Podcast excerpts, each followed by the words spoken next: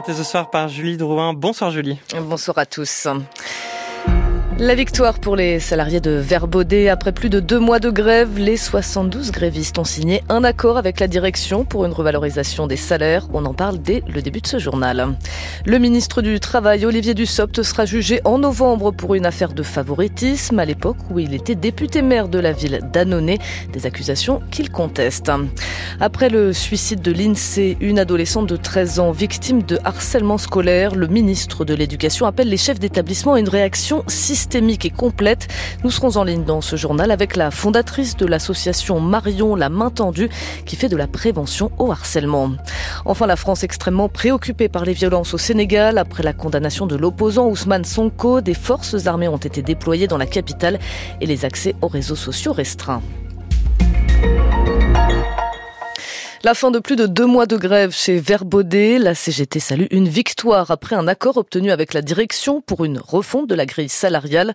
Elles étaient 72 grévistes, 72 femmes qui ont tenu le piquet de grève dans cet entrepôt du Nord pendant de longues semaines. Des ouvrières devenues le symbole des petits salaires frappés par l'explosion des prix. Le récit de Wafia Kenich. Tout s'est joué ce vendredi lors des discussions entre la direction et la CGT. Le syndicat a donc remporté une victoire importante puisque l'accord signé il y a quelques heures seulement remplit toutes les conditions des grévistes. D'abord, leur principale revendication a donc finalement bien été entendue. La direction accepte d'augmenter les salaires. Dans le détail, cela fait 7% brut minimum d'augmentation pour les personnes qui sont salariées de l'entreprise depuis au moins 12 ans. Cela signifie entre 90 et 140 euros net en plus en fonction de l'ancienneté. 4% d'augmentation sont aussi prévus pour ceux ayant moins d'ancienneté. Les augmentations seraient versées en deux fois, au 1er juillet 2023, puis au 1er janvier 2024. 30 intérimaires sont embauchés en CDI, une prime annuelle de 300 euros est pérennisée, une clause de revoyure est prévue en cas d'inflation supérieure à 2%. Cet accord a un autre volet, celui de la sortie de crise. Le conflit a été long et violent, marqué par plusieurs interventions policières sur le piquet de grève et des tensions encore présentes. La direction s'est engagée à ne prendre aucune sanction disciplinaire à l'égard des greffistes. C'était un préalable à la signature de cet accord pour la CGT. Pour ces 72 femmes grévistes, la grève aura donc payé. Dès l'accord signé, Sophie Binet, la numéro 1 de la CGT, et Jean-Luc Mélenchon, patron de LFI, ont tour à tour salué leur victoire. Tous deux étaient venus soutenir les grévistes lors de manifestations près de Lille et à Paris, devant le siège du groupe. Et le travail reprendra mardi pour ces salariés de Verbaudet. Le ministre du Travail, Olivier Dussopt, sera jugé en novembre prochain pour favoritisme dans l'affaire de l'attribution du marché de l'eau dans sa ville d'Annonay en Ardèche lorsqu'il en était le député maire. Le parquet national financier avait ouvert une enquête en 2020 après des soupçons d'arrangement autour d'un contrat signé en 2009 entre l'Assor, un groupe de traitement des eaux, et l'actuel ministre du Travail. Le point, c'est avec Diane Berger.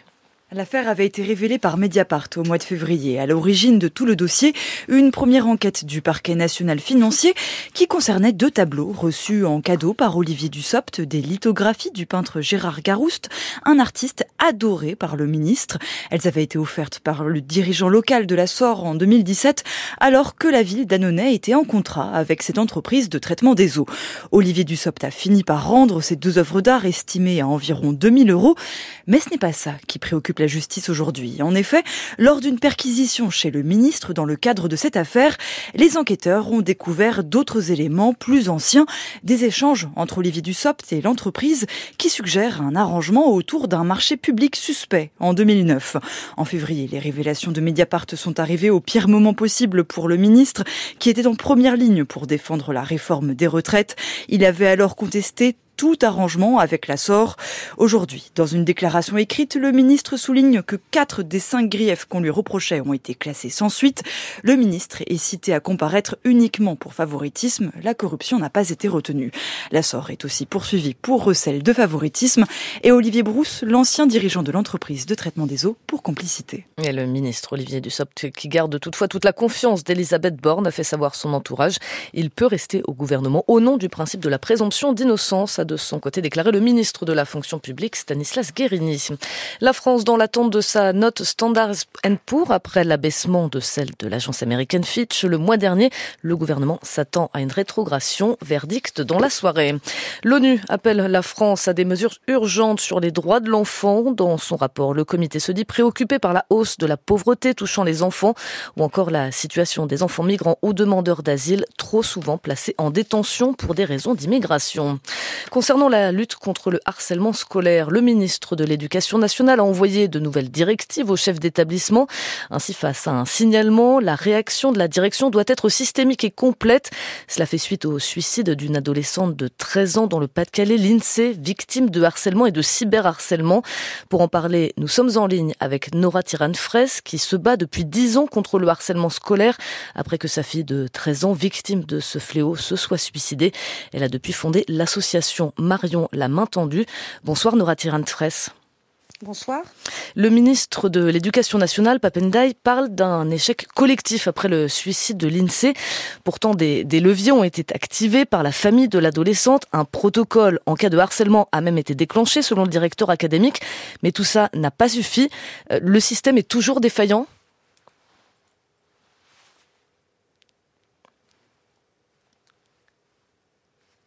le système est toujours défaillant. En tout cas, le protocole n'a pas fonctionné et aujourd'hui, on a une famille euh, de plus endeuillée, en effet.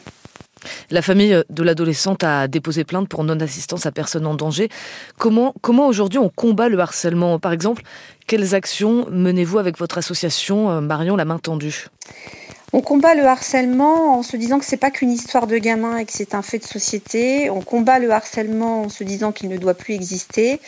Et pour nous, on a euh, décidé euh, d'axer euh, toutes nos actions autour de la prévention. Nous, on veut prévenir, on veut empêcher, on veut éradiquer le harcèlement.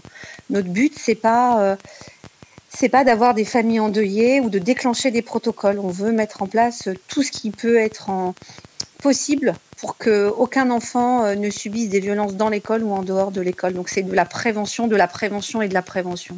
Vous avez fondé cette association il y a dix ans maintenant. Est-ce que vous avez vu les choses évoluer? Euh, J'ai vu les choses évoluer euh, dans le sens où la France, les Français ont compris que c'était un phénomène d'ampleur, euh, que des enfants mouraient. Moi, je disais il y a dix ans dans mon livre, le harcèlement scolaire tue. Je pensais que ce serait un livre témoignage et qu'on s'arrêterait là, et malheureusement, ça n'est pas le cas. Ce qui a évolué, c'est que hum, les enfants comprennent qu'il faut qu'il faut que ça s'arrête. D'ailleurs, on le voit euh, ces derniers jours. C'est, ce sont les enfants, les adolescents qui sont emparés de manière euh, très positive. Il faut quand même le mm. souligner des réseaux sociaux euh, pour faire du commun, pour faire de la communauté, pour créer des groupes positifs. Parce que c'est un million d'enfants qui souffrent, c'est autant d'harceleurs, enfin six fois plus d'harceleurs. Et puis ils nous disent ouais quoi, on est là, écoutez-nous, voyez-nous, on en meurt. Et vous voyez pour l'INSEE, pour Marion, pour Dina, pour tous ces enfants, et je ne veux pas oublier d'enfants parce qu'il y en a tellement, ils ont dit, et à un moment, quand l'adulte ne vous entend plus, l'adulte de référence, l'adulte encadrant vous dit va voir ailleurs si j'y suis, ou c'est que des histoires de gamins, et ben ils ont le courage du désespoir. Et euh, tout à l'heure vous disiez euh, que le ministre disait que c'était un aveu d'échec collectif, mais c'est un aveu d'échec personnel pour chacune et chacun d'entre nous. Mm. À chaque fois qu'un enfant meurt, même si c'est pas le nôtre, c'est un enfant de la République. Et euh, moi je m'inscris pas là-dedans parce qu'on se bat comme des dingues depuis dix ans avec peu de moyens. Euh, et, chaque enfant qu'on aura prévenu, sensibilisé, chaque famille qu'on aura accompagnée, alors ce sera une réussite. Mais ce n'est pas un aveu d'échec collectif. Moi, je ne, je ne, me sens pas concernée par cette phrase.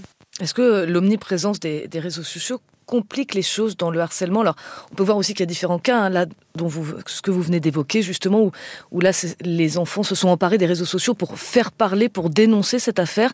Mais dans le cas du cyberharcèlement, est-ce que c'est compliqué aujourd'hui de, de lutter sur euh, ces réseaux hein alors moi j'ai une politique euh, très personnelle euh, que je, donne depuis dix ans. Par exemple, Marion a été harcelée sur Facebook c'est pas Facebook qui est euh, l'émetteur des messages, mais par contre, il a accepté que des messages haineux euh, soient sur sa plateforme. Donc, il a une responsabilité quant à la modération. Mais néanmoins, c'est une vraie personne, ce sont des vraies personnes qui ont décidé de se mettre derrière un écran, un clavier, aujourd'hui de faire des vidéos. Donc, le problème, ce sont les personnes qui ont des interactions négatives dans la vraie vie et qui s'autorisent à faire la même chose de manière virtuelle. Je pense qu'on se trompe depuis des années. J'entends ça, cette musique depuis ces derniers jours, les dangers du cyberharcèlement, les dangers du numérique. Quand il est bien utilisé, eh bien, ça fonctionne. Comme là avec les jeunes qui dénoncent. Donc, ça n'est pas les dangers euh, du numérique, c'est l'usage qu'on en fait. Et euh, j'allais dire, euh, comme dans un GPS interne, je crois qu'il est temps de se dire, faisons demi-tour dès que possible, faisons de la prévention, expliquer à nos enfants que ce monde virtuel est un monde réel et que de toute façon, pour l'INSEE, pour Marc, non, pour tous les autres enfants, ça commence d'abord dans des interactions avec une dynamique de groupe. Écarter une personne, ça n'est rien. C'est un groupe qui s'en prend à une personne cible. Donc, comme on ne les a pas arrêtés dans la vie réelle, ils sont emparés d'un autre outil. Voilà, c'est tout. Mais pour moi, la viralité des réseaux sociaux, elle est importante. La responsabilité des plateformes, c'est d'empêcher que des propos haineux, discriminants, homophobes, tout ce que vous voulez, soient sur ces plateformes-là. Pour le reste, c'est à nous, en tant que communauté éducative, en tant que société, de se dire, on va éduquer nos enfants, mais encore faut-il avoir les moyens d'aller voir des enfants chaque année, chaque groupe classe, et leur expliquer que c'est quoi la socialisation. Et peut-être quelque chose qui manque fortement, eh ben, c'est peut-être s'occuper des harceleurs, parce que sans harceleurs, il n'y a pas de harcèlement. Et là, on le voit, on a laissé faire. Et aujourd'hui, on nous dit c'est la faute des réseaux sociaux. Ils ont une responsabilité de modération, ils ont une responsabilité pour couper le fil, et ils ne le font pas. Ça, c'est sûr. Merci beaucoup Nora Tirane-Fraisse. Je rappelle que vous êtes la fondatrice de l'association Marion la Main Tendue qui fait de la prévention sur le harcèlement scolaire. Et merci à Loïs Guérin à la préparation de cet entretien. La France s'inquiète de la montée des violences au Sénégal. Les manifestations pour dénoncer la condamnation de l'opposant politique Ousmane Sanko à deux ans de prison ferme ont fait neuf morts à travers le pays. Des échauffourées particulièrement violentes dans la capitale Dakar. Reportage sur place de Théa Olivier. Des épaves de bus et des voitures calcinées témoignent de la violence des affrontements de la veille entre les manifestants et les forces de l'ordre au niveau de l'université Cheranta Diop de Dakar. Alors que l'université a suspendu ses cours, les étudiants quittent par petits groupes le campus, sac sur le dos. Omar Diallo est étudiant en biologie, il rentre dans le Fouta, région à plus de 600 km de Dakar. On a des problèmes parce qu'avec les manifestations là, on a brûlé toutes, euh, toutes les classes, on a brûlé tout. Puisqu'il n'y a plus d'apprentissage, les examens sont boycottés, puisqu'il n'y a plus de travail, il n'y a plus d'école, euh, il y a beaucoup de manifestations, euh, on préfère rentrer. Les autorités sénégalaises ont déployé vendredi des forces armées dans Dakar, ce qui inquiète cet étudiant en département d'histoire qui préfère garder l'anonymat. Quand on voit l'armée dehors, cela revient à dire que la situation a dégénéré parce que c'est l'armée qui détient la force. Et si l'armée sort, ça montre qu'il y a... Bon, ça ne va pas même. Les réseaux sociaux comme YouTube, WhatsApp, Twitter ou Facebook sont toujours suspendus en raison de la diffusion de messages haineux et subversifs, selon le ministre de l'Intérieur, Antoine Félix Diom.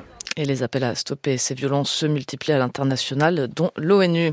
Ce terrible accident ferroviaire en Inde, au moins 50 personnes sont mortes après une collision entre un train de passagers et un convoi de marchandises. Cela s'est passé dans l'état d'Odisha.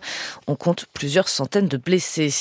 Trois nouveaux Européens détenus en Iran ont été libérés après des négociations menées par la Belgique. Le mois dernier déjà, trois otages étaient libérés, dont le français Benjamin Brière. Des concessions iraniennes qui pourraient présager d'une reprise des discussions dans le domaine domaine du nucléaire, alors que l'accord de 2015 est au point mort. Jean-Sébastien Soldaini, une série de signaux dans la presse laissent entendre que l'Iran serait disposé à relancer les pourparlers.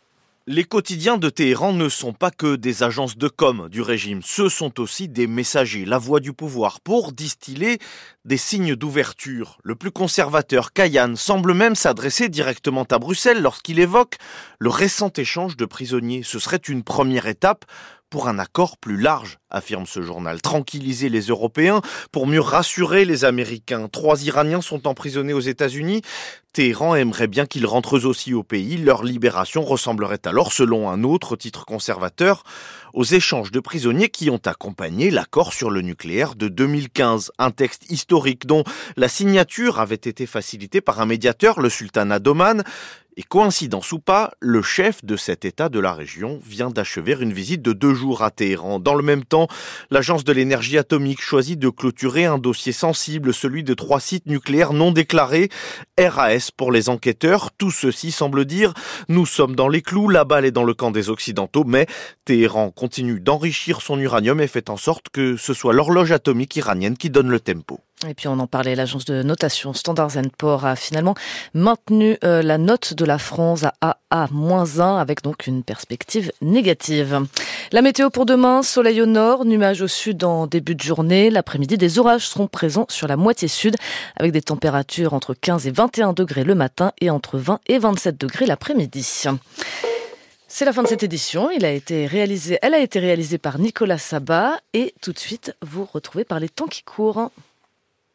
Bonsoir Julie, merci beaucoup. Le retour de l'information, c'est demain à 7h dans les matins du samedi. Mais ici, tous les soirs, nous prenons le temps d'une longue conversation pour raconter quelque chose avec le son des temps qui courent. Ce soir, c'est avec Nina Ferrer-Glaise.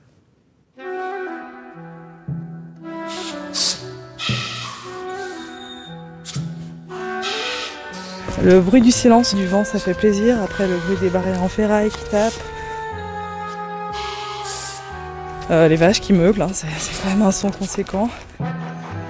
La salle de traite, plop plop plop plop plop plop plop plop plop plop plop plop plop plop Voilà, ça, ça fait du bien. Par les temps qui courent. Bruit du vent. Marie Richeux.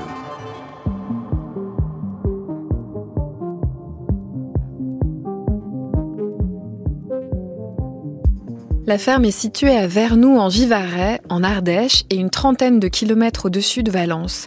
Elle est un peu en surplomb, à l'extérieur du village, la rue est dégagée, et de la maison, on voit le clocher et les montagnes au loin. Dans les environs, on raconte que Mirabel veut dire belle vue en patois. En 1993, Jean-Louis a repris l'exploitation à l'âge de 23 ans. En janvier 2021, Jean-Louis produit environ 2 tonnes et demie de lait par mois que Danone transforme en yaourt. Jean-Louis est votre oncle, Nina Ferrer-Glaise. En 2016, vous décidez de faire de sa ferme le terrain de votre thèse dans le cadre d'un doctorat de création.